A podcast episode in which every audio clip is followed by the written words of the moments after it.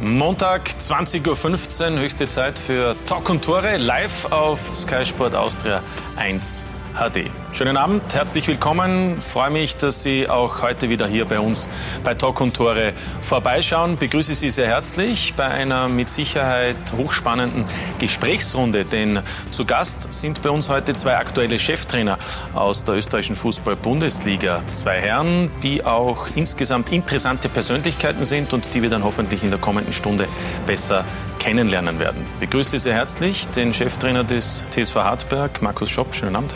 Hallo. Außerdem bei uns der Cheftrainer vom SK Sturm Graz, Nestor El Maestro. Hallo. Guten Abend. Nestor, danke fürs Kommen. Gerne. Nach einem 0 zu 4 ist es ja nicht ganz so einfach, ähm, vielleicht auch das alles zu verdauen. Wie haben Sie diese, wie Sie schon selbst gesagt haben, am Samstag auf Sky, diese bitterste Niederlage verarbeitet, 48 Stunden später? So wie immer eigentlich, also es tut schon gewaltig weh. Ähm, bis man sich voll fokussiert auf das nächste Spiel. Also ich ähm, fange mit der nächsten Vorbereitung meistens montags an und dann ist man irgendwie voll im Fluss mit der bevorstehenden Aufgabe und wenn sich da kleine Ideen entwickeln ähm, im Laufe des Tages, ja, kriegt man immer wieder dann so eine Genuss, kleine Euphorie an diesen, an diesen Job. Ja, es ist eine, eine Leidenschaft und dann ähm, vorherige Partie ist immer noch ein bisschen im Kopf, aber bei mir ist es meistens so, ab, ab, äh, ab Dienstag bin ich guter Dinge. Ja, und vielleicht schon heute Abend. Der nächste Gegner vielleicht. sitzt ja quasi schon neben Ihnen hier, nämlich Markus Schopp. Ich wollte nur noch sagen, täuscht der Eindruck, bei Ihnen hat man äh, manchmal das Gefühl, dass Sie nach einer Niederlage persönlich sehr gekränkt sind und auch sehr enttäuscht sind. Ähm, täuscht dieser Eindruck? Nehmen Sie es sehr persönlich? ja, ähm, auf, auf mehrere Ebenen. Also ich fange jede Spielnachbereitung bei tiefste eigene Analyse und suche die Fehler dann immer bei, bei mir. Dieses Mal auch. Da gab es da gab's einige. Mhm. Und ja, bin dann ziemlich nieder, niedergeschlagen. Ja. ja, ist auch irgendwie oft nachvollziehbar. Für Sie also ein mit Sicherheit äh, bitteres Wochenende. Auf der anderen Seite für Markus Schopp wohl das genaue Gegenteil. Dieser Sieg gestern in der Südstadt gegen die Admira mit neun Feldspielern, dazu 15 Minuten mit einem Feldspieler im Tor. Ist dann das so etwas wie der spektakulärste Sieg in Ihrer Trainerkarriere? Es war übrigens das 50. Pflichtspiel als Hartberg-Trainer für Sie. Ja, da haben sich die Burschen was Besonderes ausgedacht zum 50. Ich könnte mich nicht erinnern, dass ich äh, irgendwann einmal ähnliche Situationen erlebt habe. Äh, war bestimmt was ganz was Besonderes. Von der Dramatik her, von dem, wie das äh, Spiel sich entwickelt hat.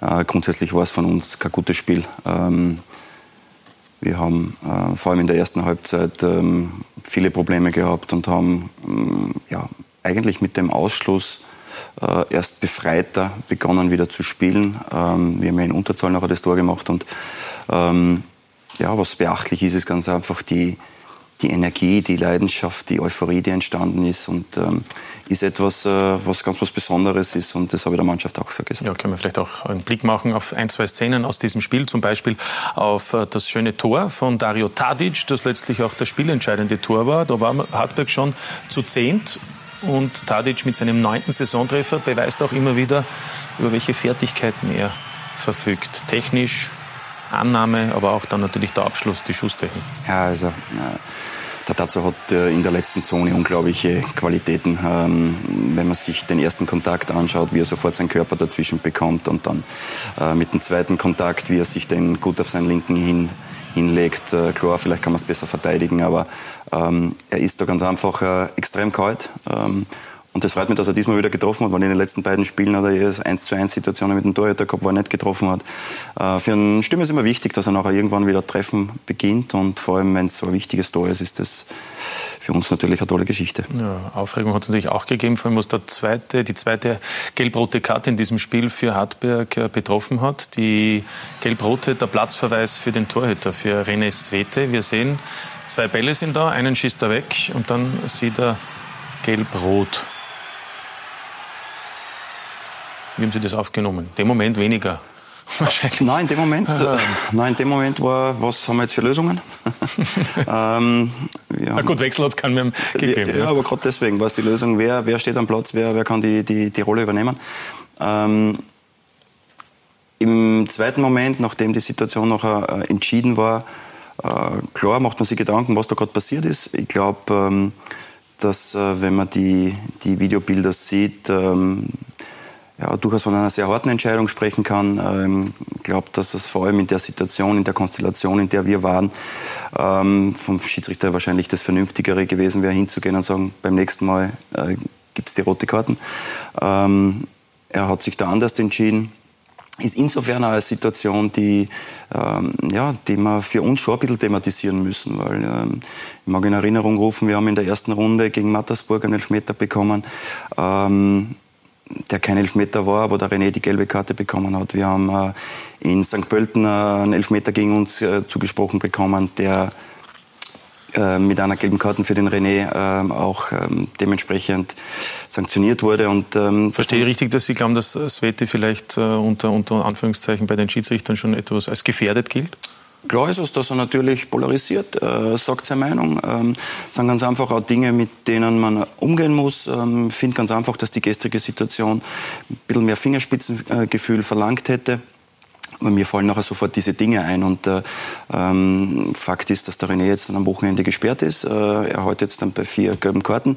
Ähm, nennt man diese zwei Situationen dazu in diesen beiden Spielen, wo er zu Unrecht mit Gelb äh, verwarnt worden ist, ähm, dann ist das ganz einfach eine Situation, die man ganz genau beobachten muss. Und äh, ähm, wir wissen, der René ist einer, der sehr viele Emotionen am Platz hat. Äh, klar ist er oft auch gut beraten, vielleicht auch vor allem in der Rolle des Kapitäns, äh, vielleicht ein bisschen die Spannung rauszunehmen. Aber ist er sich dieser Rolle auch bewusst? Manchmal hat man den Eindruck, er verwechselt ist, dass er als Kapitän keine Sonderrechte genießt, sondern eher mehr Pflichten hat. Er ist in erster Linie Ansprechperson für den Schiedsrichter. Aber man hat immer auch oft den Eindruck, es gibt auch immer wieder Szenen, wo er eigentlich sehr oft auch auf allen Bereichen des Spielfeldes anzutreffen ist, wenn es Unterbrechungen gibt. Aber es ist extrem wichtig. Äh, wir, wir, wir äh, brauchen jemanden, der, der mm, ja, in schwierigen Momenten immer da ist. Das ist der René. Unglaubliche Saison, die er bis jetzt dann spielt. Eine fantastische Saison, die er letztes Jahr gespielt hat. Und ähm, ja, für uns in Hartberg ist es, ist es klar, er ist ein extrem wichtiger Spieler.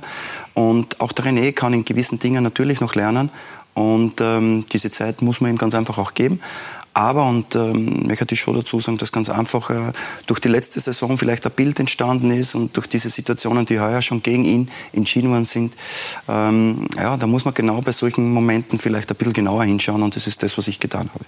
Meister, Meister, wenn Sie diese Szene sehen, ich meine, möchten Sie noch über Schiedsrichter etwas sagen? Sie haben ja schon in dieser Saison das ein oder andere Wort gefunden. Ähm, ähm wenn Sie das auch vergleichen, mit all dem, was Sie schon gesehen haben in anderen Ligen, wie würden Sie da die Leistungen der österreichischen Schiedsrichter einordnen? Muss man mitleben, genauso wie auf der ganzen Welt. Und wenn Sie diese Szene sehen, diese gelb-rote Karte? Außergewöhnlich. Ja, außergewöhnlich hart, nehme ich an. Ne? Ja. ja. Die erste gelbe, die brauchen wir wahrscheinlich nicht diskutieren. Die können wir uns auch noch der Vollständigkeit halber ansehen, die Sveti gesehen hat. Auch da gab es ein Foul an einem Admira-Spieler und, und, dann ist er schon wieder außerhalb des Strafraums. Man könnte auch sagen, warum? Ja? Ähm, passiert natürlich in einem Moment, äh, man führt 1 zu 0, ist ein Mann weniger. Ähm, soll jetzt dann keine Entschuldigung sein. Klar kann er da ruhiger und besonnener sein. Ähm, aber das, das meine ich damit. Das sind vielleicht die Momente, wo er äh, sich klarer bewusst sein muss, dass er mit der Kapitänschleife herumläuft und einfach auch in dem Moment die Ruhe bewahrt. Und ähm, das ist ja das, was wir mit ihm besprechen. Aber ich höre raus, Sie haben mit ihm inzwischen schon das Gespräch auch gesucht für die, für die nächsten Spiele. Der René ist jemand, der auch sehr gerne oft das Gespräch von seiner Seite aus sucht. aber äh, klar ist es, dass äh, wir gestern auch mit dieser Situation gut umgegangen sind und äh, das ist das Positive. Klar, wir haben jetzt ein Spiel, wo wir improvisieren werden müssen. Man kann man gleich fragen, mit den Sturmtrainer auch interessieren. Wird Feist spielen oder Salinger? Also es wird definitiv jemand im Tor stehen. Nicht Repp? Es wird nicht der Reiko sein, äh, es wird ein anderer, der, anderer Torhüter sein. Ähm, aber wir haben ja letztes Jahr solche Situationen gehabt und ähm, das sind ganz einfach ähm, ja, Momente, wo ein anderer die Chance bekommt und die brennen auch alle drauf. Und, ähm, für beide ist es die Saisonpremiere.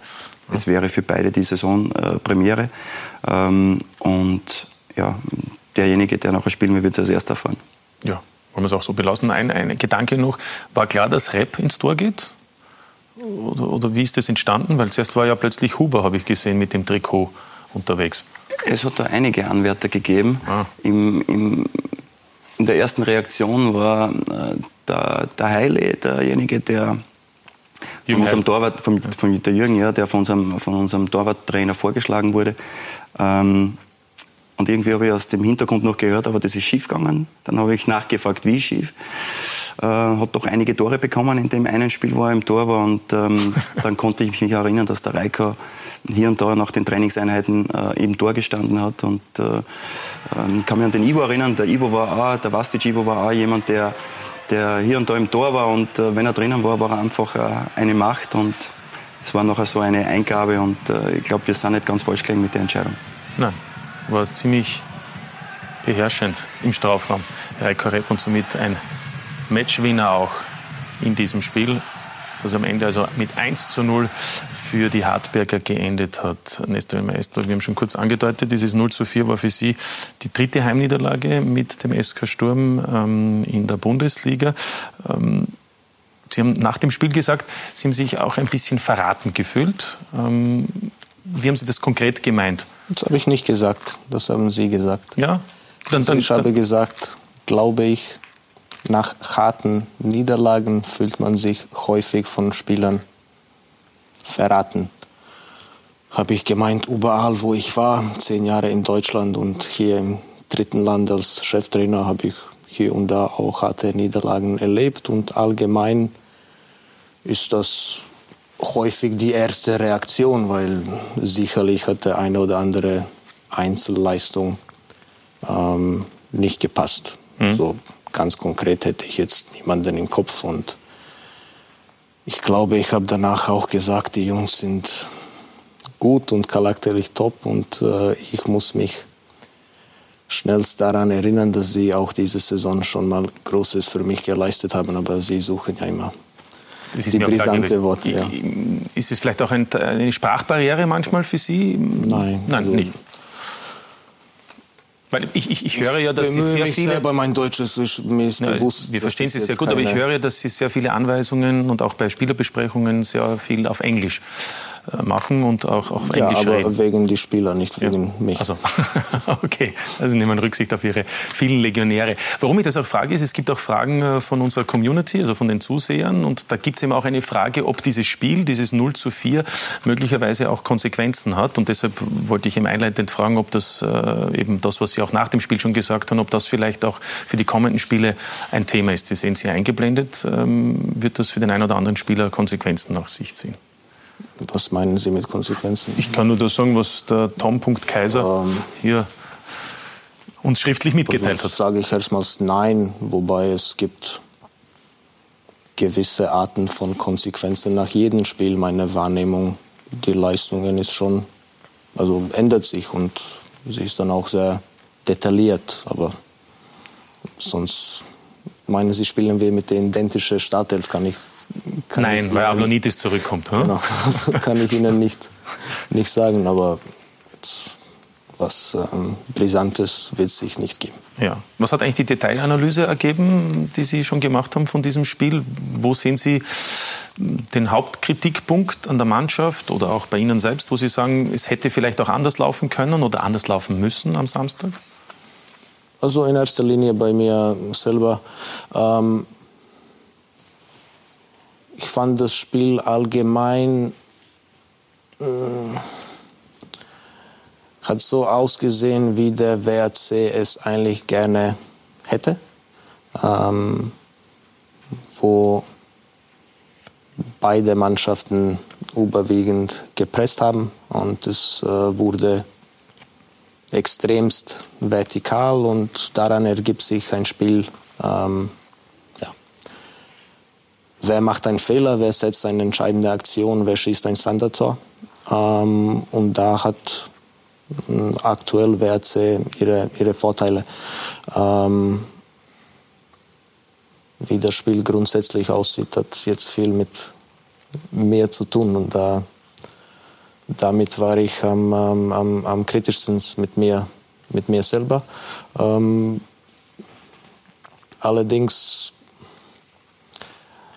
fand ich, das war am Anfang, und das ist jetzt die intensivste Analysephase während eines Spiels, also wie sieht das aus mhm. jetzt gleich direkt, hatte ich jetzt kein, kein schlechtes Gefühl. Vielleicht habe ich mich getäuscht, aber das, was ich gesehen habe auf dem Platz, ich dachte, wir hatten jetzt, wir waren jetzt nicht unterlegen. In der ersten in diesen, Hälfte? In die Anfangsphase, also ja. Um den großen Klischee zu vermeiden, wir waren ganz in Ordnung bis das 1-0, das möchte ich jetzt nicht sagen wollen. Ähm, aber man schaut sich erstmal das Spiel etwa, keine Ahnung, äh, mhm. zehn Minuten an und hat sofort ein Gefühl. Und mein Gefühl war jetzt kein schlimmes. Es war ein bisschen wild, es war extrem dynamisch. Da hat WRC ihre Stärken, klarerweise, aber wir waren da nicht unterlegen. Äh, die erste Großchance haben wir. Ähm, und dann ging es ziemlich brutal und schnell in die, in die andere Richtung leider. Ja. In der zweiten Hälfte haben die Sturmfans äh, auch äh, skandiert, obwohl es ständig Unterstützung gegeben hat. Wir wollen euch kämpfen sehen. Ähm, können Sie das nachvollziehen? Ähm, Habe ich jetzt nicht mitbekommen. Ich fand die Fans sensationell gut wieder. Ähm, ich glaube jetzt, das war wirklich wenig Thema und mhm. also ich habe jetzt nichts gehört, was ich sonst auch nicht sehe, auch wenn wir führen. Okay. Und das mit den Kämpfen und so, ich glaube, so fangen sie jeden Spiel an. Da gibt es diese Riesenschreierei, hört sich richtig geil an und da ist Kämpfen drin, glaube ich. Okay, okay. Aber in der zweiten Hälfte war natürlich der Unmut groß, weil eben dann die Chance auf einen Punkt oder auf mehrere eigentlich dann auch nicht mehr gegeben war. Wie, wie, wie sehen Sie Ihr Verhältnis äh, zu den Fans, zum Club insgesamt? Wie haben Sie sich eingelebt in diesen ersten drei, vier Monaten? Ich fühle mich sehr wohl. Ähm, ich finde, wir haben eine brillante Unterstützung. Das hat jetzt wenig mit mich zu tun, glaube ich, aber sie ist immer da. Ähm, auswärts manchmal ist der Wahnsinn. Ich denke zurück besonders an die Pokalspiele gegen so kleineren, unattraktiven Gegner. Also unfassbar, was da immer abgeht und in welche Menge sie dann zu den Spielen kommen. Ähm, es war auch ein großer Grund, warum ich so gerne nach Graz gekommen bin, weil ich habe das ähm, früher auch miterlebt da im Stadion und ich glaube, jeder hat ja, aber Sturm sowas ist gerne. Das, aber Sturm das ist auch ein spezieller Club. Ich meine, auf jeden Fall. Ihre beiden Vorgänger haben, haben nicht einmal ein paar Monate nur überlebt. Also insofern ist es ja auch äh, eine Herausforderung. Ja, wobei es ist wir haben immer so ein bisschen Konflikt mit den Medien, weil es, es geht für mich wirklich nicht um Überleben. Es, es, ich bin oft frustriert, aber nicht, weil ich Überlebensangst habe. Mhm. Es geht für mich um große Erfolge zu feiern und wenn ich da wenig Aussicht sehe, dann bin ich, bin ich frustriert. Also jetzt überleben, es geht, geht für mich in meiner Gedankensweise null in diese Richtung. Aber Sturm ist schon eine spezielle Angelegenheit, oder Markus? Haben Sie ja selbst in allen Facetten erlebt. Gott sei Dank. Äh, großer Verein, großes äh, Anspruchsdenken ähm, und ja, einfach ein extrem tolles, interessantes Umfeld, ähm, wo sehr viel möglich ist. Und ähm, ja, geiler Verein. Ja. Wie bewerten Sie das, wie es im Moment läuft? Wenn Sie das auch aus der Entfernung unter Anführungszeichen verfolgen? Ja, da, die, die Situation ist natürlich die, dass man äh, schon fleißig Punkte gesammelt hat. Ähm, man äh, hat eine Situation sich geschaffen, die äh, einfach für die großen Vereine extrem wichtig ist, nämlich ähm, irgendwo in einer Zone zu sein, um in der oberen Gruppe dabei zu sein.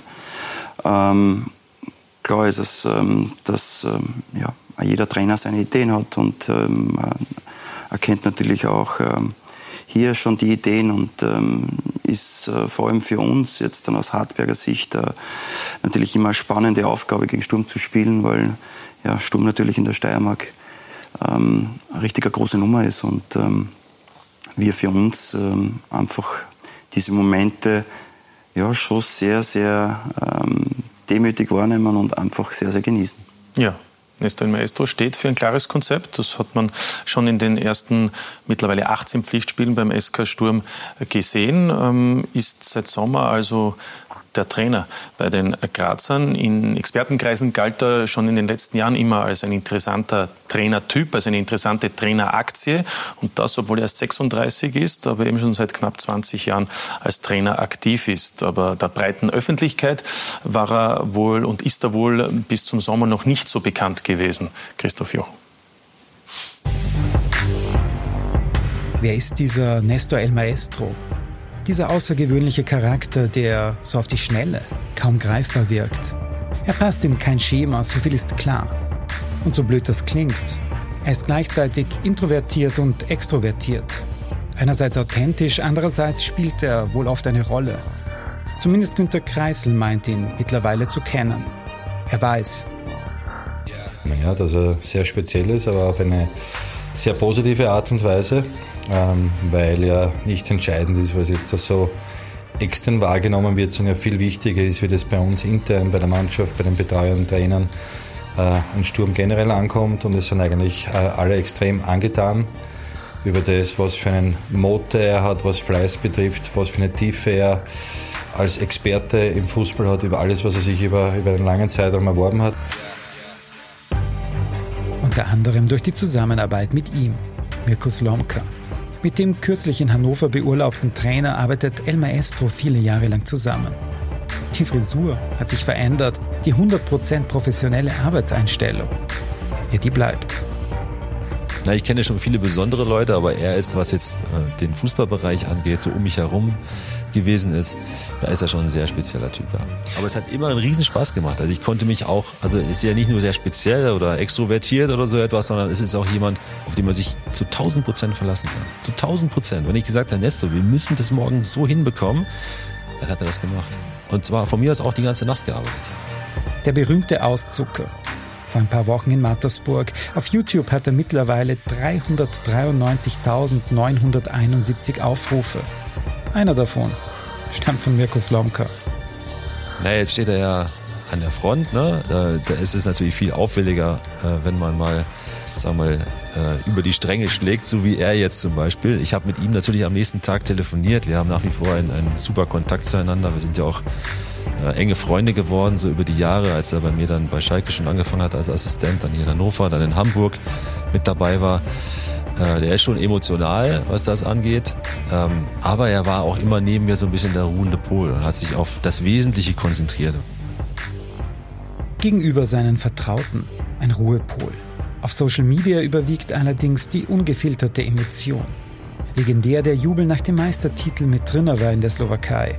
In Bulgarien bei Sofia hat der Verein seinen Jubel für die Fans sogar zum Download bereitgestellt. Und die Situation, als er den Schiedsrichter um mehr Nachspielzeit anfleht, ist auch unvergessen. El Maestro ist ein Grenzgänger und Kirill Despodov spaziert jetzt doch schon einige Zeit mit ihm gemeinsam. Ah, ich würde niemals sagen, dass er verrückt ist, aber er hat schon so seine wahnsinnigen Seiten. Aber ich liebe ihn dafür. Er ist keiner dieser normalen Typen, die einfach immer ruhig bleiben. Er ist emotional verrückt. Staying calm, you know, and uh, he's emotionally crazy. Aber gleichzeitig ein wahnsinnig intelligenter Mensch. He's very intelligent guy. Er ist ganz einfach ein Widerspruch in sich. Und genau das macht ihn so interessant. Nestor, El Maestro.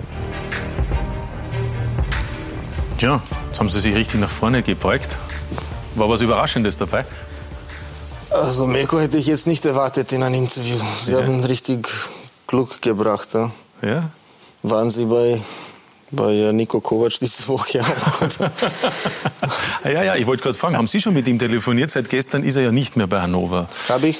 Ja? Ähm, also nicht telefoniert, sondern Meko hat mich ähm, am Sonntagmorgen eine SMS geschickt und stand drin nur, ja, manchmal es läuft nicht, Kopf hoch, immer weiter, du bist ein Guter.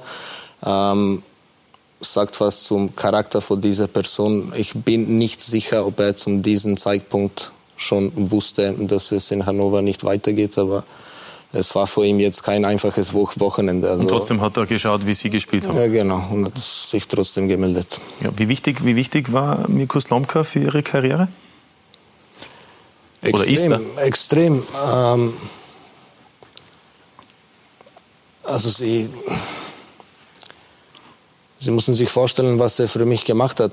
Ähm, der hat mich aus der totalen Anonymität ähm, zum ersten Co-Trainer ähm, beim Schalke 04 gemacht. Und erste meine ich, es war nur ich. Also Mit 23 Jahren? Ich war 23 und damals war es schon sehr außergewöhnlich. Das war vor der Zeit der jungen Trainer. Es gab keine Menschen mit diesen Jahren, die auf diesem Niveau gearbeitet haben. Das war ja vor Nagelsmann, vor Tedesco. Es war total außer, außergewöhnlich. Ähm, der hat sich das zugetraut. Das war natürlich ein riesen Karrierenschub. Ähm, ich habe immer versucht, dieses Vertrauen zurückzuzahlen. Wir haben, glaube ich, acht Jahre zusammengearbeitet und fast 300 Spiele. Genau, darunter große Erfolge gefeiert, aber Vizemeister in Deutschland. Zum Beispiel, also es, es war mein erstes Jahr im Profifußball. Ich kann mich erinnern, ähm, wir führen Richtung Ende der Meisterschaft als Schalke nach Bochum. Bewusst, wenn wir da gewinnen, sind wir deutsche Meister mit FC Schalke 04. Sie können sich vorstellen, was das bedeutet. Knapp, knapp gescheitert, ähm, aber Riesenerlebnisse und Riesenerfahrung und ähm, vor allem die Zeit in Hannover auch war aber weil Sie das sagen, haben Sie auch schön. die Akzeptanz gehabt von den Spielern, wenn man mit 23, 24 bei, von gestandenen Profis äh, plötzlich steht, Co-Trainer ist? War das schwierig? Also für mich nicht. Wissen Sie, ich, ähm, ich bin ja immer im Fußball ein Niemand gewesen. Ähm, und alles an Respekt oder Akzeptanz, was ich habe oder gehabt habe, musste man durch Leistung oder Fähigkeit oder einfach Ahnung äh, herausarbeiten. Und ähm, es war von vorne weg also wenig, wenig Problem. Ja. Waren Sie auch deshalb bei Schalke 04, weil es eben auch Ihren Bruder gibt, Nikon, den ja Schalke, wenn ich richtig informiert bin, damals unbedingt haben wollte. Und man könnte sagen, Nikon gab es nur im Doppelpack mit Ihnen. Ja, ähm, Damals war er ein, 13, 12, 13 Jahre, also er war ein, ein, ein hochtalentierter Spieler. Es war auf jeden Fall eine. eine ähm, es war auf jeden Fall eine Verpflichtung in Doppelpack. Ähm, man kann vielleicht bei Andy Müller oder die Verantwortlichen da fragen, wen sie in erster Linie haben wollten. Das war von vorne weg zusammen. Mhm. Ähm, und auf jeden Fall haben sie mich mit 23 den Job des Co-Trainers angeboten. Also mindestens einer von uns hatte richtig was drauf. Ja, ist ja letztlich egal, wenn es funktioniert. Ähm, sie sind insgesamt interessant, Sie sind in Belgrad geboren, aber dann schon mit acht, neun Jahren nach äh, England gekommen und äh, sind auch britische Staatsbürger. Fühlen Sie sich mehr als Serbe oder mehr als Brite? fühle mich auch ein bisschen Österreicher, ehrlich gesagt. Also ich, ähm, wenn ich darf. Also ich wohne schon über zehn Jahre in Wien und meine Kinder gehen hier zur Schule und zu Hause ist auf jeden Fall Wien. Also bisschen Österreicher fühle ich mich zumindest. Ähm, sonst weiß ich nicht. Ich bin ein bisschen ein bisschen Weltmensch. Ich liebe, ich liebe Serbien, aber ich bin erst selten da. Sie sind wegen der Kriegswirren nach, nach, nach, nach England gekommen, nehme ich an, in den 90er Jahren und haben dort das Internat besucht ähm, ähm, und hätten ja andere Möglichkeiten auch gehabt, äh, zu studieren. Oxford, Cambridge. Warum dann ausgerechnet Fußball? So Oxford, Cambridge. Natürlich nicht einfach, aber wenn Sie mögen, es war nicht unvorstellbar. Also ich war in der Schule schon ein bisschen Streber. Also ich hatte eine große Stipendie bei diesem teuren Internat, wo ich war. Fußball, weil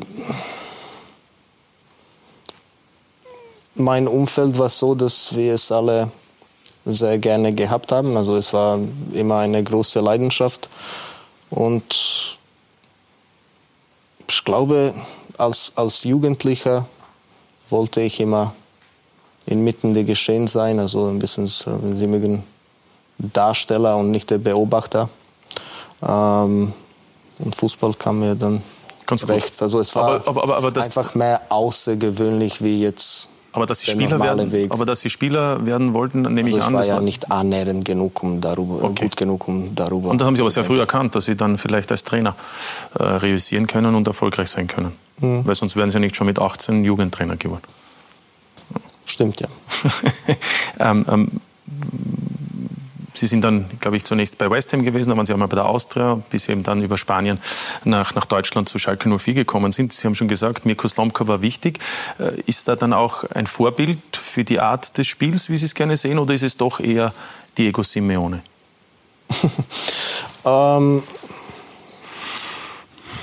also ich glaube, wir sind alle von einander beeinflusst oder gucken voneinander ab oder inspiriert, wie sie gerne haben möchte. Sicherlich hat mich diese acht Jahre mit Meko geprägt, nicht nur in wie ich das Fußball sehe oder taktische Ausrichtungen, also besonders in der Trainingsarbeit. Also Meko ist ein richtig, richtig guter auf dem Platz selber.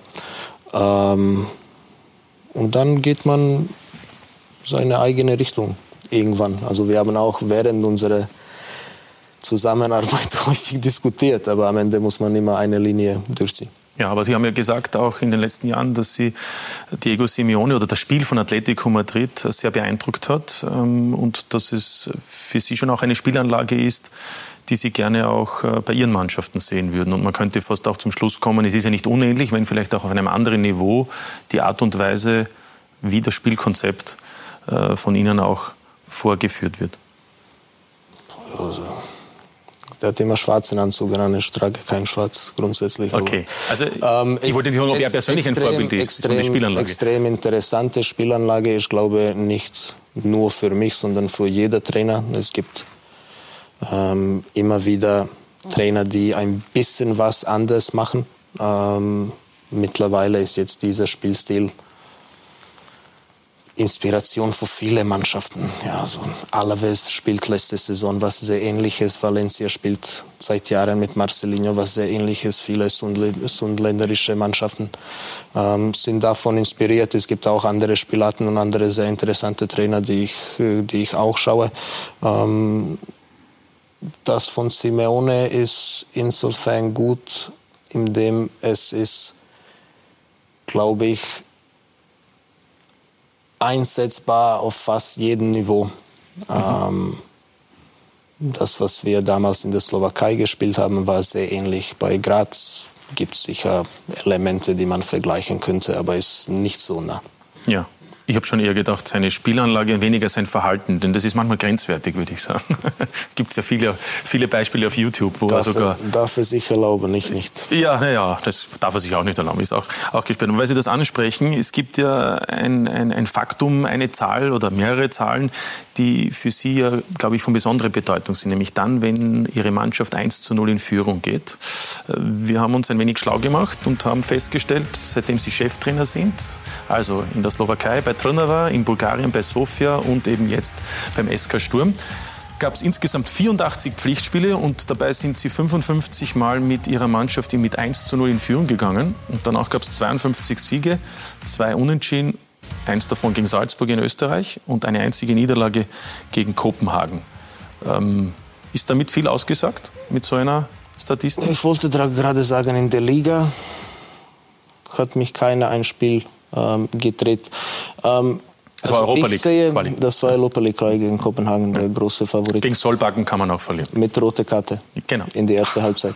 okay. Und Elfmeter. Und, und Elfmeter. Nein, ist ja Wahnsinn. ähm, nein. Ähm, ich sehe das ein bisschen kritisch. Ähm, also das liest sich natürlich super. Allerdings ist äh, mein persönlichen Rekord nach 1-0 Rückstand nicht besonders gut.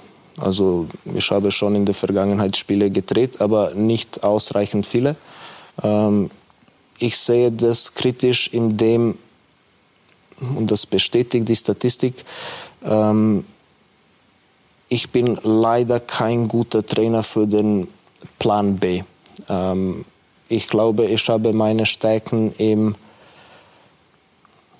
manchmal oder häufig oder nicht häufig genug, egal wie Sie es nehmen wollen, aber um das perfekte Spiel vorzubereiten, also in die, in die, in die, in die, in die Analyse, in alles, was, was, was, was, was vor dem Geschehen auf dem, auf dem Platz ist. Und es, es gibt wieder manchmal oder häufig ähm, Spiele, die genau nach meinem Plan ablaufen. Ähm, und das 1-0 ist damit natürlich sehr verbunden. Ähm, auf der anderen Seite habe ich, glaube ich, großes Steigerungsbedarf, was das Handeln im Spiel selber betrachtet oder da, wo das Spiel jetzt nicht gerade zu meinen Günsten läuft oder wo ich überrascht bin. Ähm, Weil es auch einen Gegner gibt ein, ein oder einen Schiedsrichter. Genau, da bin ich auch ziemlich schlecht. Jetzt wollten wir Sie mit einer Statistik so viel loben und jetzt machen Sie so viel Selbstkritik. Aber okay, kann ich, kann ich auch nichts dagegen machen. Aber ist dieses 1 zu 0, Markus, ähm, fällt auch auf bei anderen Mannschaften mittlerweile in der Liga, dass das Führungstor, man hat irgendwie das Gefühl im Moment, in der aktuellen Situation von enormer Bedeutung ist. Also es war nicht immer so, oder ist das jetzt nur einfach ein, ein Gefühl? Also wir sollten am, am, Samstag nachher nicht 1 zu 0 hinten sein. Das wäre nicht gut. Ähm, klar, es gibt äh, viele Spiele, wo das 1 zu 0 alles in eine Richtung lenkt, aber es gibt natürlich auch äh, genau diese Spiele, wo ein 1 zu 0 ganz was anderes bewirken kann. Und ähm, ja, ähm, ich glaube, dass es ganz einfach, ähm, ja, ja gerade jetzt dann gehört haben, ganz wichtig ist, einfach äh, zu wissen, was passiert, wenn es wenn es nicht so läuft, was ist, wenn der Trainer oder die Mannschaft äh, des Gegners das anders lösen möchte, was hat man da für Varianten, was hat man da für Ideen. Ähm, ähm, so wie wir jetzt dann im gestrigen Spiel, auf einmal mit einem Mann, zwei Mann, du trainierst ja oft Unterzahl, aber zwei Mann Unterzahl ist etwas, was eher selten trainiert wird. Ähm, und wie löst du das? Und äh, wir haben in der Situation in den letzten 15 Minuten dreimal äh, unterschiedliche Ideen gehabt und ähm, glaube, dass das ganz einfach nachher ja, auch etwas ist, was über die Jahre hinwächst, was über die Erfahrung wächst und deswegen ist es auch für mich äh, jede Woche ein tolles Ereignis, einfach diese Erfahrungen sammeln zu dürfen. Ja. Diese Entwicklung ist ja auch, auch feststellbar, ähm, nämlich bei Ihrer Mannschaft. Ähm, worauf würden Sie sagen, führen Sie das zurück, auch was Ihre persönliche Entwicklung betrifft? Äh, ist es ständige Weiterbildung? Ist es auch mehr Erfahrung, mehr Lebenserfahrung? Wenn man solche Lebensläufe hört, dann ist das natürlich beeindruckend, weil äh, wenn jemand nicht selbst im Profibereich war, sich das anzueignen, sich äh, einfach ähm, dorthin äh, zu arbeiten, das ist einfach äh, richtig harte Arbeit und ist etwas, was man sehr respektvoll auch wahrnehmen muss. Ähm, mein Werdegang war anderer. Mein Werdegang war der, dass ich das Glück gehabt habe, über sehr viele Jahre Fußball spielen zu dürfen. Das heißt, in dem Alter, ähm, wo mein Kollege jetzt dann schon Trainererfahrung sammeln durfte, habe ich die Erfahrung aus Sicht des Spielers gemacht. Es gibt wenige Trainer, die es nachher schaffen, sofort eins zu eins aus der Trainer, äh, aus der Spielerlaufbahn in die Trainerschiene reinzugehen. Ähm, dafür bedarf es sehr, sehr viele Antworten auf unglaublich viele Fragen. Die habe ich noch nicht gehabt am Ende meiner Karriere, meiner aktiven Karriere. Deswegen war es ganz wichtig, also im, im Zuge meiner meiner ersten Entwicklungsschritte einfach äh, sich ein Bild zu machen. Äh, wo bin ich, wo stehe ich, äh, wo fehlt's, was, was sind die Dinge, die mich extrem interessieren. Und äh, das war so noch ein bisschen die, ja, der, der Antrieb, der Motor, der mich nachher weitergebracht hat im Sinne von einfach Erfahrung sammeln zu dürfen. Und ähm, äh, wir ehemaligen äh, Fußballspieler haben halt oft auch das Thema, dass wir vielleicht früher in verantwortungsvolle Positionen kommen aber natürlich die Erwartungshaltung eine riesengroße ist. Ja. Und es gibt genug Beispiele, die einfach im ersten Moment wohin greifen und ähm, das vielleicht nicht der richtige Moment ist. Und äh, ich war ja selbst in einer sehr schwierigen Situation damals zu meiner damaligen Zeit in Graz. ähm, wo ganz einfach auch äh, ein Moment war, ähm, ja, wo man schwach wird und sagt, okay, man, mag, man möchte helfen, wo es nur geht. Ähm. Müssen wir vielleicht nochmal sagen, 2013 ist es schon sechs Jahre her, ähm, nachdem Hybala äh, freigestellt wurde, sind Sie für sechs Runden aber es geht nur darum, also ich, war, ich bin vor anderthalb Jahren vorher bin ich, bin ich in die Trainerrolle geschlüpft. Ich war ähm, kein ganzes Jahr U18-Trainer, äh, habe eine unglaublich interessante Entwicklung mit der Mannschaft durchlaufen, äh, habe das Gleiche bei den Amateuren durchlaufen dürfen. Ähm, es ist einfach ähm, ja, richtig schnell gegangen und äh, jetzt kann man sagen, okay, da ist die Chance zugreifen oder äh, man gibt sich vielleicht noch eine Zeit. Und äh, für mich war es ganz wichtig die letzten Jahre und ähm, habe äh, die Zeit bei den Amateuren unglaublich genützt für mich in meiner, in meiner Weiterbildung, äh, einfach Dinge zu probieren, äh, Dinge wahrzunehmen, Dinge, Dinge kennenzulernen und sie mit meinen Erfahrungen als Spieler in, in Einklang zu bringen. Und da sind ja viele Dinge dabei. Ich habe das Glück gehabt, riesengroße, tolle Trainer kennengelernt zu haben, die, die alles sehr, sehr interessante Ansätze gehabt haben. Der eine mehr erfolgreich, der andere weniger erfolgreich. Aber jeder hat sich was dabei gedacht und es geht immer um das, was haben sich diese Trainer dabei gedacht mhm. und vielleicht irgendetwas daraus noch für sich zu gewinnen. Ja, vom Osim könnte man sagen, über Magath, dann einige italienische Trainer, darunter Mazzone bis hin zu Kurt Jara. Ähm, was ist da am meisten hängen geblieben? Immer das vielleicht, wo man auch am erfolgreichsten war? Oder, oder gibt es dann auch so Momente, wo man sagt, da gibt es eben Dinge, die man sich von jemand anderem wieder abschaut? Na klar schaut man sich alles Mögliche an, aber ähm, der tägliche Umgang äh, mit einem Trainer als Spieler gibt dir ganz einfach äh, halt extrem viel mit. Ja. Und wenn du äh, geprägt bist über sehr viele Jahre, so wie ich es geprägt worden bin über Ivica Osim, dann hast du ganz einfach ähm, ja, dann hast du ein gewisses Bild vom Spiel und ähm, dieses Bild, das verschwindet ja nicht und äh, man ist natürlich auch selbst nachher bedacht, wenn man nachher irgendwann einmal mit seiner aktiven Karriere aufhört, ähm, dieses Bild ein bisschen genauer zu zeichnen und sich Gedanken zu machen, was hat er sich da gedacht, was hat er sich da gedacht und ähm, ja, aber nicht nur, nicht nur der Ivica Osim, ist äh, auch Felix Magath, äh, unglaublich erfolgreicher Trainer mit ganz anderen Ansätzen, äh, alles Dinge, die die man als Spieler irgendwie wahrnimmt und versucht für sich einzuordnen. Aber als Trainer ist das nachher ganz was anderes. Und als Trainer diese Erfahrungen zu haben, ist ein unglaublicher Schatz. Ähm, aber diesen Schatz äh, so richtig für sich zu nutzen, das ist Arbeit. Und ähm, die Arbeit, die, die ist extrem spannend, die macht Spaß und ist einfach äh, ja, extrem unterhaltend. Ja sprechen ja viele auch über Pep Guardiola, über den Trainer schlechthin. Im Moment sind wir das Glück gehabt, dass Sie mit ihm gemeinsam in Italien gespielt haben, bei Brescia in der Serie A. Und auch unter Anführungszeichen dadurch das Glück, dass Sie auch ständig mit ihm im Austausch sind. Ähm, hat er den Fußball für Sie auch verändert? Oder ist es der Fußball, wo Sie sagen, das ist es, das ist die Richtung, die Sie natürlich mit den Möglichkeiten, die Ihnen zur Verfügung stehen, auch gehen möchten? Klar ist es, also ich habe in meiner Karriere das Glück gehabt, mit sehr, sehr großen, namhaften Spielern zu spielen, die einfach... Ähm, da sehen wir ein paar. Die, die einfach auf, aufgrund ihrer, ihrer aktiven äh, Karriere extrem spannende Spieler waren.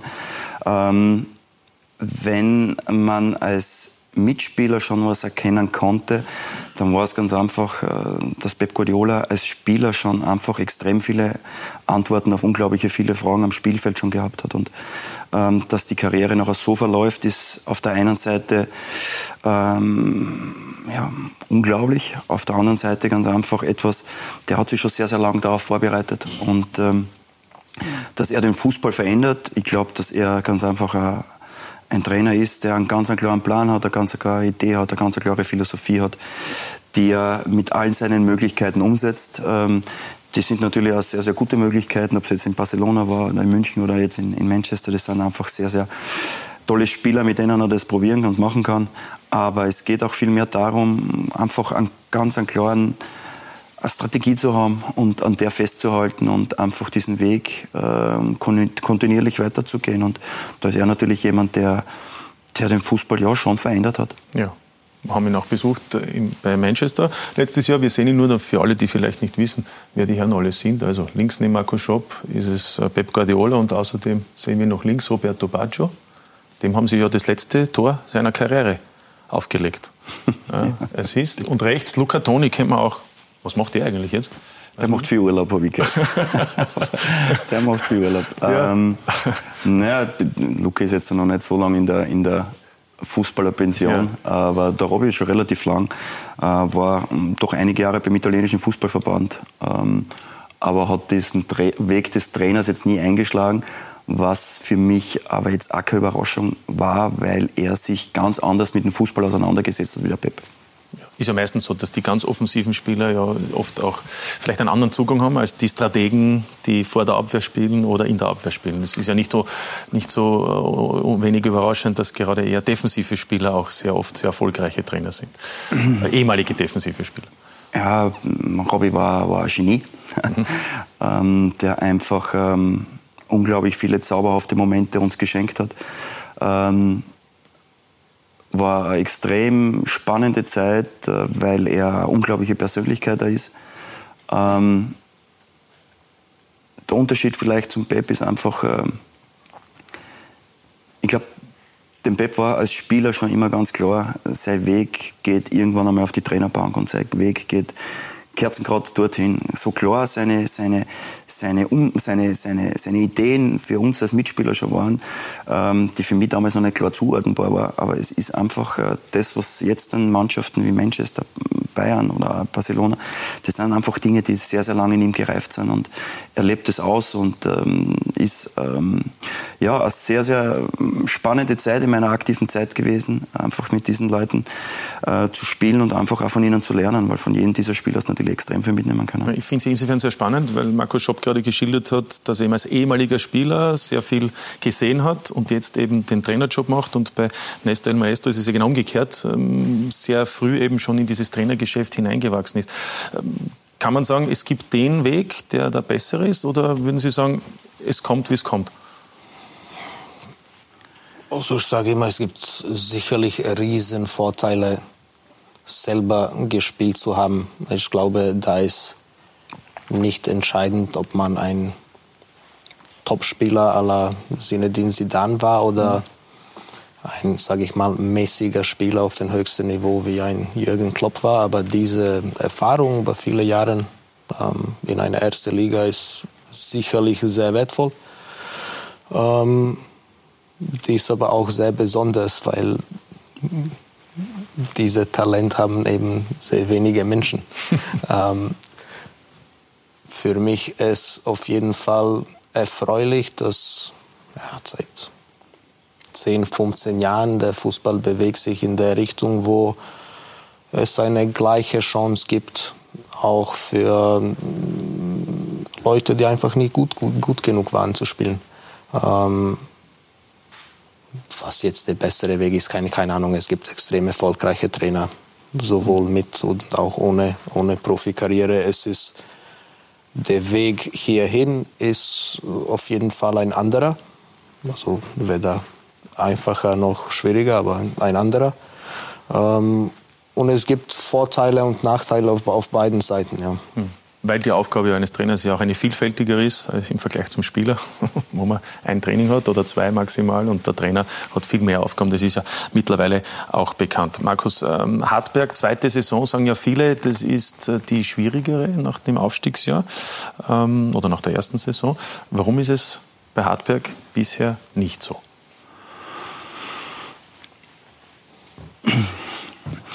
Naja, die die Saison äh, hat natürlich äh, schon äh, schwer begonnen. Es war für uns wieder klar, dass wir auch kadertechnisch wieder Veränderungen haben werden.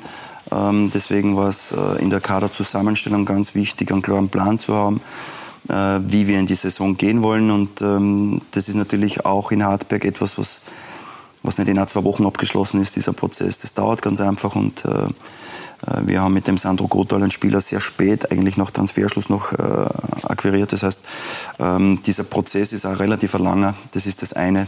Das andere, ähm, als im Sommer die Diskussion entstanden ist, ob ich in Hartberg äh, weitermachen werde oder nicht, ähm, war es in meinen Gesprächen sehr wichtig, ähm, der sportlichen Führung klarzumachen, ähm, dass es wichtig ist, dass wir alle weiter wachsen.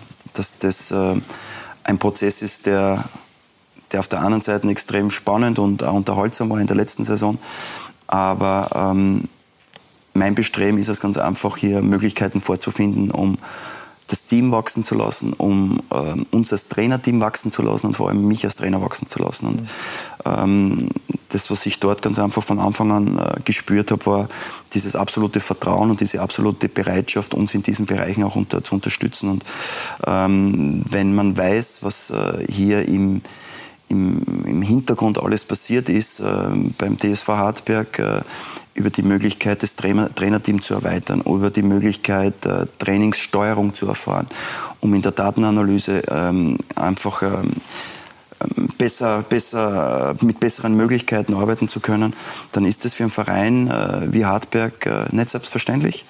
Und ähm, diese Dinge waren ganz einfach für mich extrem wichtig und äh, die sportliche Führung, äh, Erich Koher hat äh, von Anfang an mich versucht dabei zu unterstützen und ähm, das war so ein bisschen der, der, der Ausschlag auch nachher für mich zu sagen, okay, ähm, wenn wir diese Möglichkeiten bekommen, dann spricht nichts dagegen, da weitergehen zu können. Und äh, wenn man jetzt dann eine, eine Zwischenbilanz ziehen kann nach 13 Runden, dann muss man ganz einfach sagen, dass, äh, dass wir in unserer, in unserer äh, ja, in unseren Möglichkeiten sehr behutsam, aber sehr bedacht einfach uns, uns äh, erweitert haben und äh, klarerweise auch die Mannschaft äh, sich ähm, in der Breite ja, anders präsentiert, als vielleicht im letzten Jahr war. Und dadurch natürlich ganz andere Möglichkeiten da sind. Klar ist es auch, ähm, dass wir in unseren Spielen ähm, heuer auch davon profitieren, äh, von Situationen, die wir im letzten Jahr vielleicht nicht so gelöst haben oder vielleicht aufgrund der mangelnden Erfahrung anders gelöst haben. Also das ist sicher eine, eine, eine, eine Beobachtung über die ersten 13 Runden, wo wir reifer und ähm, ähm, ja, etwas abgebrühter agieren als in der letzten Saison. Können wir auch uns ein paar Zahlen ansehen, die verdeutlichen, dass sich Hartberg in der zweiten Saison in der Bundesliga unter Anführungszeichen reifer präsentiert. Also Tabellenplatz nach 13 Runden übrigens ganz gleich, Position 5 wie schon im Vorjahr, aber drei Punkte mehr, vier Treffer mehr erzielt. Zwar auch drei Gegentore mehr erhalten, aber ganz interessant, bei den Gegentoren gibt es äh, starke Verbesserungen im Bereich der Gegentore per Kopf. Nur vier, im Vorjahr waren es 16. Nach Flanken waren es äh, dreimal weniger als im Vorjahr und eben auch drei Niederlagen weniger. Es gibt halt Gegentore, die dann eben aus dem Zentrum vielleicht kommen. Das ist vielleicht auch noch ein, ein Punkt, an dem man noch arbeiten kann. Aber insgesamt äh, ist man punktegleich mit Rapid, einen Zähler vor dem SK Sturm. Man kann durchaus sagen, dass ähm, Hartberg ein Team ist, das überrascht. Was war, was ist, was kann noch werden, stellen sich viele die Fragen. Und bei den Antworten, so scheint es aber, kommt äh, keiner an einer Person vorbei, nämlich an Markus Schopp. Rückzug nach ganz oben aber immer ruhig bleiben. Na, wie geil ist das? Also, ähm, die Mannschaft, ähm, ich glaube, sie kann mich nicht mehr überraschen, aber sie schafft es äh, immer wieder. Und da soll man ruhig bleiben. Gar nicht so einfach. Ganz schön viel los zurzeit. 3, 2, 1. Hartberg, der dritte Bundesligasieg in Serie, trotz zwei Platzverweisen gewonnen. Das ist zuletzt im WRC 2013 einmal bei dem Sieg gegen Rapid gelungen. Rekordjäger-Shop. Der, der sich so wunderbar freuen kann. Aber da geht noch mehr. Da muss noch mehr kommen, Trainer. Ich habe es ihm auch schon mal gesagt, er darf sich ruhiger freuen, äh, freuen, wenn wir gewinnen. Und vielleicht ist das auch ein Schritt, den er lernen muss, dass er sich dann auch mal richtig freut, freut und sich gehen lässt in dem Sinn. Entwicklung. Ein Wort. Nein, nein, nein nicht einfach nur ein Wort. Wir haben auch dann letztes Jahr gesehen, wo es dann nicht gelaufen ist, äh, dass wir dann Systemumstellungen gemacht haben und ich glaube, das war auch äh, ein wichtiger Impuls, dass wir dann in der, in der Liga blieben sind. Juli 2018. Ein zaghaftes Servus, Christi. Umschauen, neu orientieren, Bundesliga. Kennt er doch. Der neue Chirurg aus Christian Ilzer wurde jetzt also Markus Schopp. Er ist der neue Cheftrainer in Hartberg. Wie schwierig ist die Situation für ihn? Oder darf man darüber nicht nachdenken, der Markt ist klein in Österreich. Für die Bundesliga-Trainer muss man einfach zugreifen und sagen, ja, ich mache das, auch wenn es schwierig ist. Ja, ich glaube unabhängig, ob der Markt jetzt groß oder klein ist, aber es ist eine interessante Aufgabe, ja, eine Mannschaft jetzt neu zusammenzustellen, eine Mannschaft zu entwickeln, mit einer Mannschaft zu arbeiten, die das erste Mal in der Bundesliga ist. Er schafft es. findet den Draht. Immer eigentlich, ob es läuft oder nicht. Und vor allem, als es darauf ankommt. Hartberg bleibt erstklassig. Eines 3 zu 1 Heimsieges gegen die Admira bleiben die Steirer auch kommende Saison Bestandteil der österreichischen Fußball-Bundesliga. Ohne ihn wäre Hartberg jetzt nicht, nicht so weit kommen, wie es bis jetzt sind. Also die letzten eineinhalb Jahren muss man auch in Marco Schopp sehr viel verdanken, was er in Hartberg geleistet hat. Und ich glaube, das ganze Umfeld und der Verein, die Umgebung, die Fans sind alle richtig stolz auf Hartberg. Und wie gesagt, da ist Marco Schopp der Hauptakteur als Trainer. Wenn man Markus sieht, wie er arbeitet mit dem ganzen Trainerteam, dann versucht man halt auch einfach, dass man als Mannschaft denen ein bisschen was zurückgeben kann. Und ähm, wir hoffen natürlich, dass es weiterhin so gut läuft. Und ja, jeder Sieg, den man, den man feiern kann, ist, ist halt ein unglaubliches Gefühl noch. Es sind super Emotionen und wenn man die halt gemeinsam erleben kann, ist das, glaube ich, das Schönste im Fußball. Von Ost nach West. Kein Bundesland ist sicher. Hartberg verschafft sich Gehör. Mehr und mehr.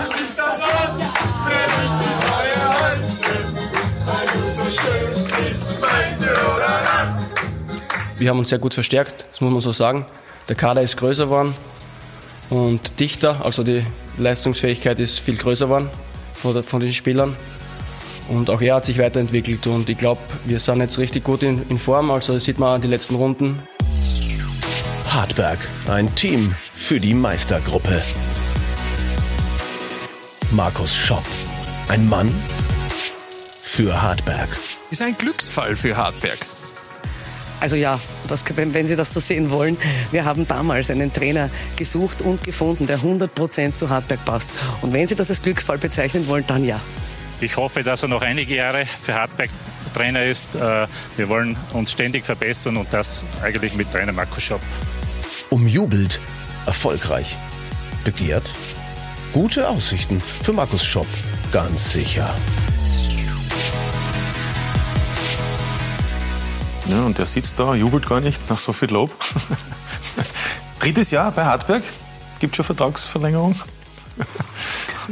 Na, ich habe äh, gestern, ähm, da habe ich mir das ein bisschen vom René vielleicht zu Herzen genommen. Äh, ich habe mich sehr gefreut gestern. Äh, ist nicht so, dass ich mich nicht freue. Stimmt, aber so ausgelassen haben wir sie noch selten gesehen. Ähm, ja, ich bin halt relativ lange in dem Geschäft und weiß, was es heißt, ähm, ähm einen Erfolg zu haben, aber was es heißt, ähm, nächste Woche wieder abzuliefern. Also ähm, da liegen die Höhen und Tiefen relativ nah nebeneinander.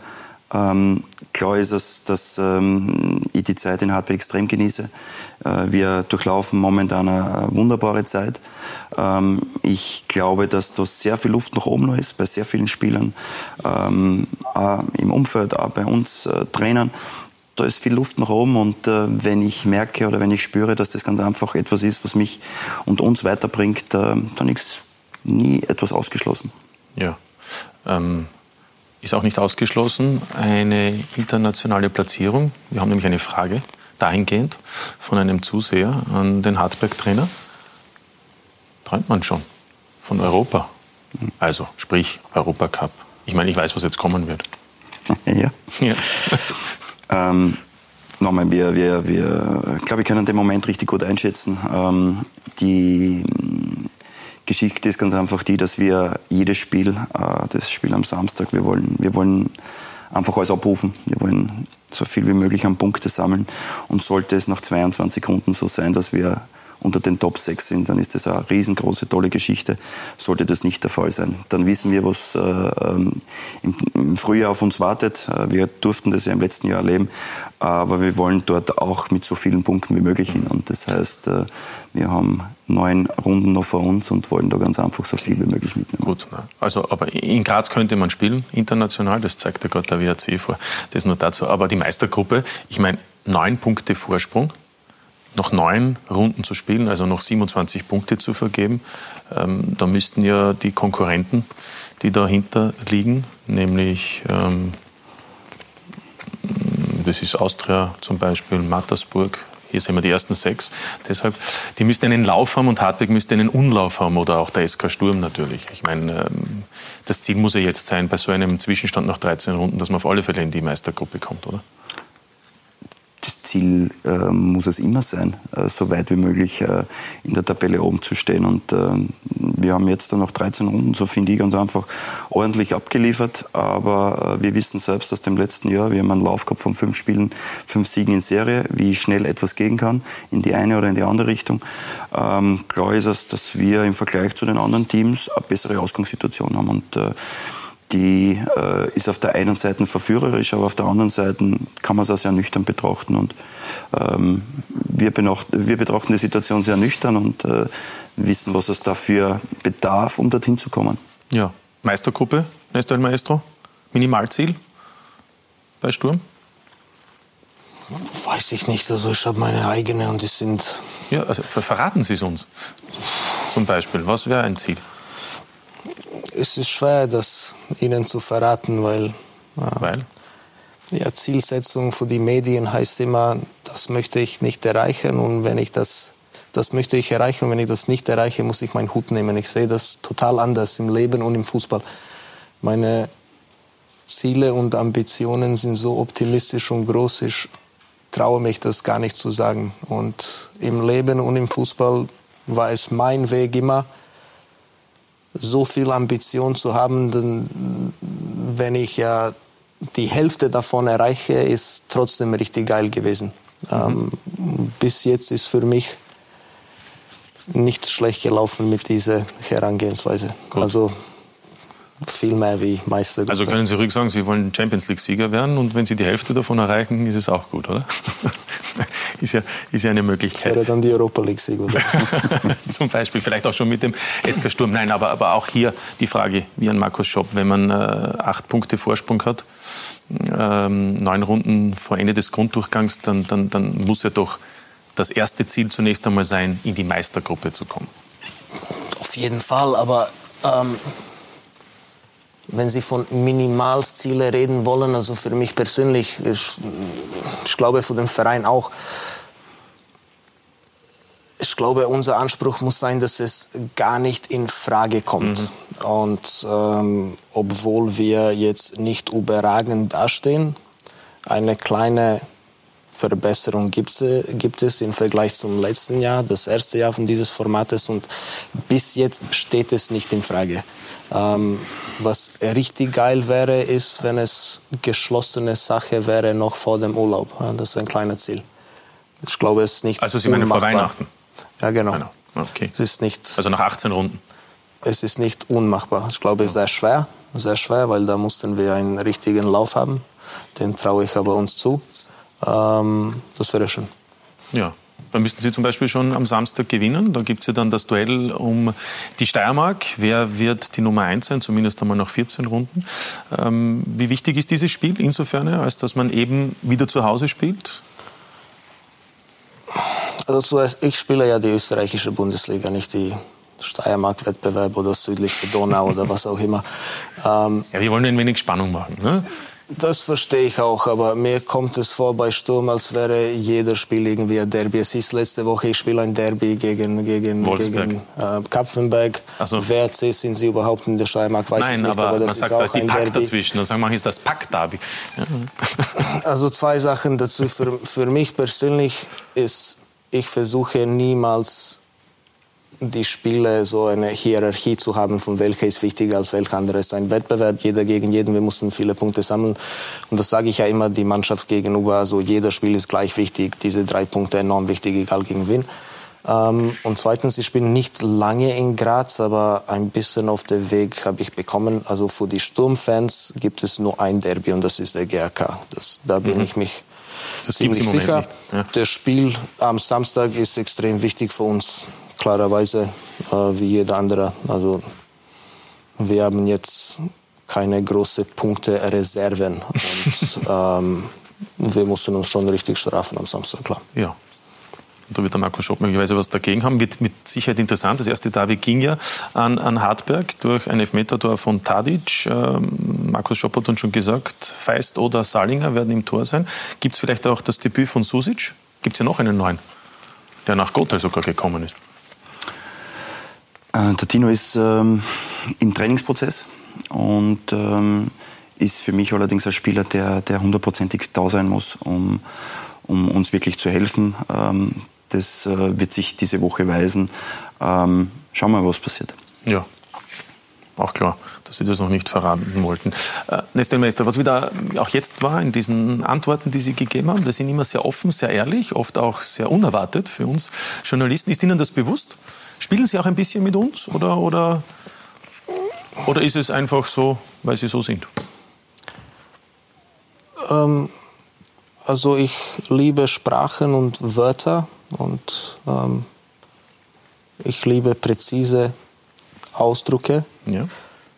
Kann man sagen, Wörterspiele liebe ich auch gerne. Immer wenn ich was so Poetisches über den Fußball lese, das ist selten der Fall in, in Österreich, aber wenn man jetzt Corriere della Sport liest oder so, die machen das richtig elegant, ja, wenn sie eine Mahnung abgeben, die italienische Journalisten zum Beispiel.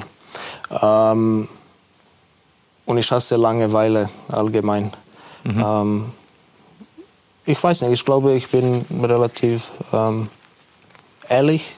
Ich habe in den Jahren gelernt, auch anderen beobachtend, ähm, es ist ziemlich egal, wie viel du dich jetzt konzentrierst und strafst, irgend so einen Ausdruck zu geben vor die Medien. Am Ende des Tages ist ja Ergebnis alles.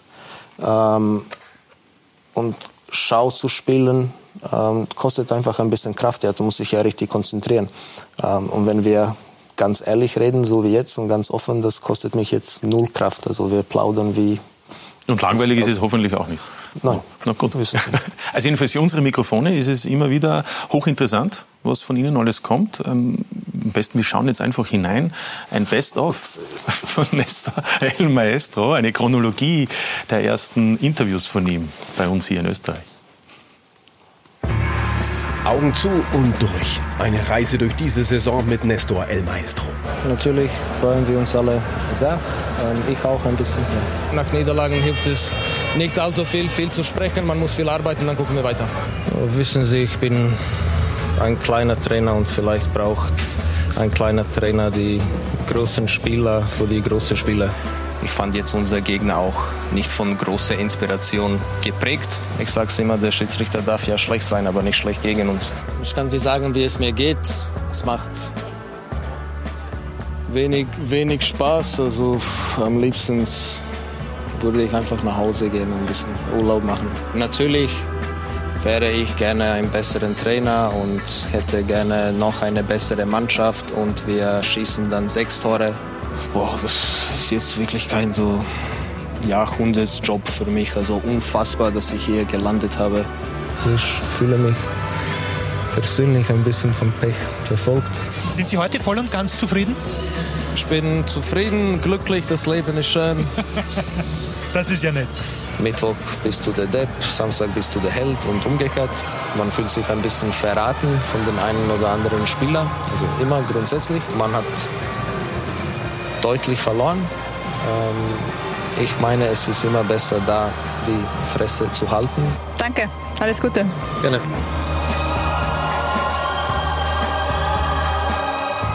Ja. Kommt Ihnen manchmal das Schmunzeln auch oder ist es unangenehm? Also was ganz schlimm ist, wenn ich mich selber höre, ist mein Akzent so krass. Also ich meine, ich spreche, meine Wahrnehmung ist, ich spreche Deutsch viel besser, als es tatsächlich ist. Ah. Das stört mich immer so. Das, was ich sage, ja, das wird ja alles vergessen irgendwann. Ja. Markus Lächelt, aber ich finde, er spricht fünf Sprachen. Ich meine, kann ihm eigentlich nur gratulieren. Top. Und ich finde, die Ausdrucksweise ist ja auch gut. Ähm, aber haben Sie jetzt nach diesem SV Mattersburg-Spiel, das ja, sage ich einmal, insgesamt nicht ganz so rund abgelaufen ist am Ende, ähm, auch Ihr Verhalten ein wenig überdacht? Nicht bei uns bei den Interviews, sondern so auch auf der Seitenautlinie. Man hat den Eindruck, ähm, äh, Strafe auf Bewährung, viermal Gelb hat es auch schon gegeben, dass Sie sich ein wenig, was das betrifft, zurückgenommen haben seither. Ich glaube dreimal Gelb, weil mein Bruder wurde einmal ermahnt. Ah, das ist kann sein, dass El Maestro einfach viermal steht. Ja, das kann sein. Okay. Ähm, Für das Wetter.